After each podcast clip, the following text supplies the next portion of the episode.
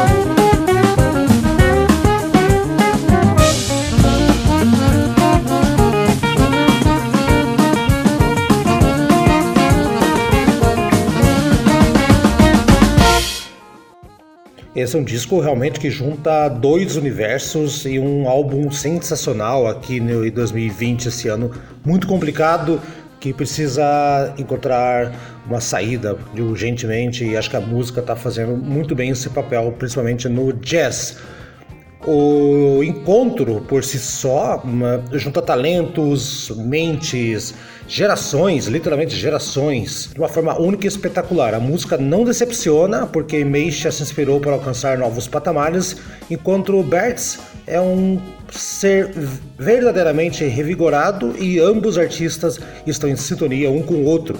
Isso dá para perceber muito bem como a banda conversa com o saxofonista. Acho que é um disco que chegou em boa hora e se o ano está difícil para você, acredito que esteja, dá uma procuradinha aqui no disco do Gary Bird Meisha, que vale muito a pena. Fechamos esse Jazz and Blues Delivery com Dr. Follows Dance e teremos mais uma entrega semana que vem. Até lá.